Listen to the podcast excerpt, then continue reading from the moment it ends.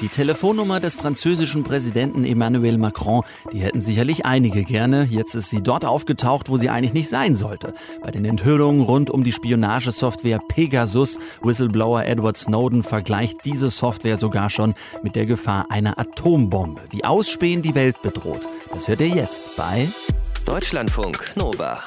Kurz und heute mit Tino Jan.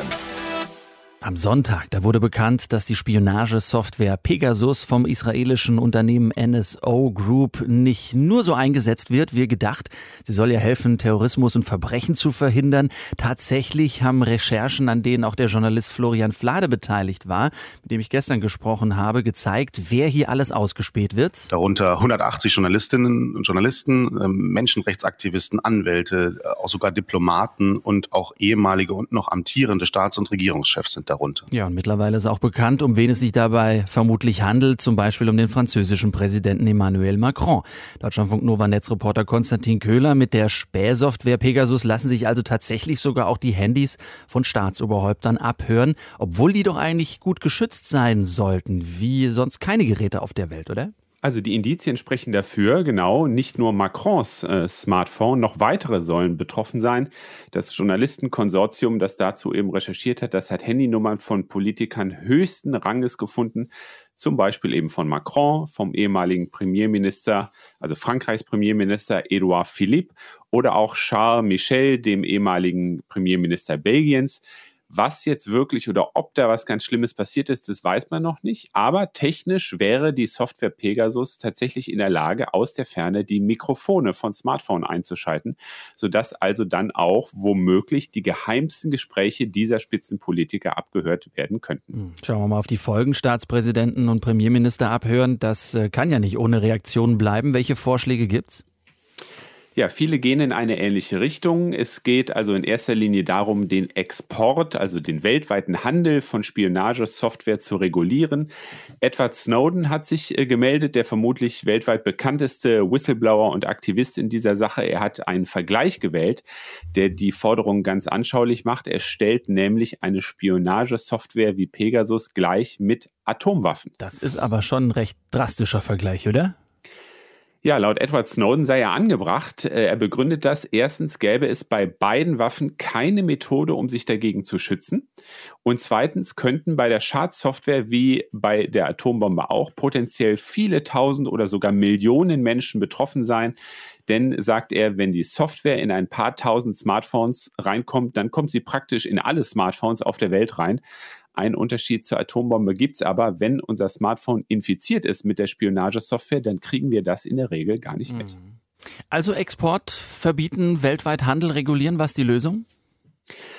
Die Vorsitzende der Deutschen Journalistinnen und Journalistenunion, Monique Hofmann, die fordert genau das. Sie sagt also aus, Spähsoftware dürfen nicht an Staaten geliefert werden, in denen die Menschenrechte verletzt werden. Auch manche Politiker äußern sich in diese Richtung. Konstantin von Notz von den Grünen zum Beispiel, er fordert eine Exportregulierung oder auch internationale Abkommen. Der Sonderbeauftragte für Meinungsfreiheit der Vereinten Nationen, David Kay, der geht da sogar einen Schritt weiter. Er fordert den Weiterverkauf von Spionagesoftware komplett zu unterbinden. Und damit ist er auch bei Edward Snowden. Auch er sagt, der Verkauf solcher Software muss komplett verboten werden. Was ist mit dem Einwand, dass eine solche Spionagesoftware für Geheimdienste und Ermittlungsbehörden ja auch ein wichtiges Tool ist, wie wir es ja gehört haben, um Kriminalität äh, aufzuklären oder sogar zu verhindern? Ja, das Gegenargument lässt zumindest Edward Snowden überhaupt nicht gelten. Der Schaden durch eine solche Software, der sei viel höher als der Nutzen, sagt er. Denn durch die Software würden in autoritären Staaten Menschen bespitzelt, sie würden ins Gefängnis gesteckt oder sogar getötet. Können wir nochmal drauf schauen, wer sowas verkauft? Wer verkauft solche Überwachungssoftware? Die kommt ja jetzt nicht nur aus Israel. Nee, die kommt aus ganz vielen äh, Ländern, die sich mit Technik befassen. Viele Länder auf der Welt entwickeln das, äh, verkaufen solche Software. Laut ARD-Informationen hat zum Beispiel auch schon Siemens Überwachungstechnik an Syrien verkauft. Und laut Antworten auf eine Frage der FDP-Bundestagsfraktion hat Deutschland zwischen 2015 und 2020 Spionagetechnik unter anderem nach Katar verkauft, nach Saudi-Arabien, Irak und auch nach Ägypten. Hm. Wie ist deine Einschätzung, Konstantin? Wird dieser Verkauf strenger reguliert werden als bisher? Ja, schwierig. Also ich könnte mir das einerseits vorstellen, dass einige Staaten da Druck machen, schon allein deshalb, weil sie ja teilweise selbst betroffen sind, wie jetzt Frankreich zum Beispiel. Eine Spionagesoftware ist eben eine Waffe, die man länderübergreifend einsetzen kann, praktisch ohne jede Abwehrmöglichkeit. Andererseits, das Ganze ist ein bisschen zwiespältig. Viele Länder haben natürlich auch Interesse an einer solchen Spähsoftware. Also sie selbst einzusetzen, da wird es also, denke ich mal, eine Kosten-Nutzen-Abwägung geben. Hm. Die Diskussion um die Spionagesoftware Pegasus geht weiter, nachdem jetzt wohl angeblich auch das Telefon von Emmanuel Macron in Frankreich angezapft worden ist. Forderung, dass äh, der internationale Verkauf von solcher Software und der Handel strenger reguliert werden sollen, gibt's dazu die Einzelheiten von unserem Netzreporter Konstantin Köhler. Dank dir. Deutschlandfunk Nova. Kurz und heute.